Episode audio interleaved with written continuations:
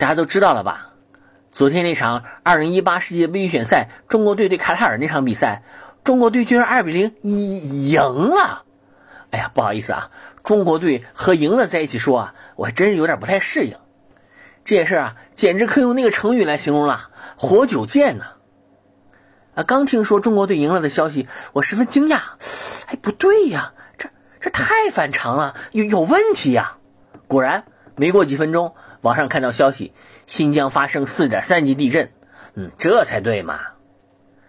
中国队赢了，球迷们都很高兴，但是呢，我不太高兴，因为啊，我准备了一堆的段子，都是根据中国队输了才抖的。啊，话说回来啊，这些段子啊也不是啥新段子，都用了十好几年了，基本上每年都能用，比我那身西装利用率都高。哎呀，这次不行了。你比如说吧，今天中国队又输球了。哎呀，中国队最近的状态不太好啊。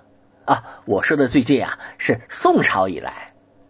再比如说，中国队输球了，球场上那个妻子就问丈夫：“哎，他们干嘛骂旁边那个人呢？”丈夫说：“呃，因为他往中国队守门员身上扔矿泉水瓶子。”妻子说：“嗯，那不是没打着他吗？”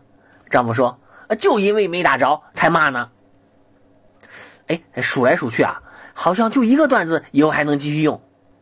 说有一个外国的业余球员在中国足球联赛里转了一圈之后，马上给老家的难兄难弟发电报：“此处人傻钱多，速来！”哎，这世界杯啊，不是联赛。他也不能用，所以啊，你们说中国队赢了，这段子还怎么抖？没法抖啊！睡觉。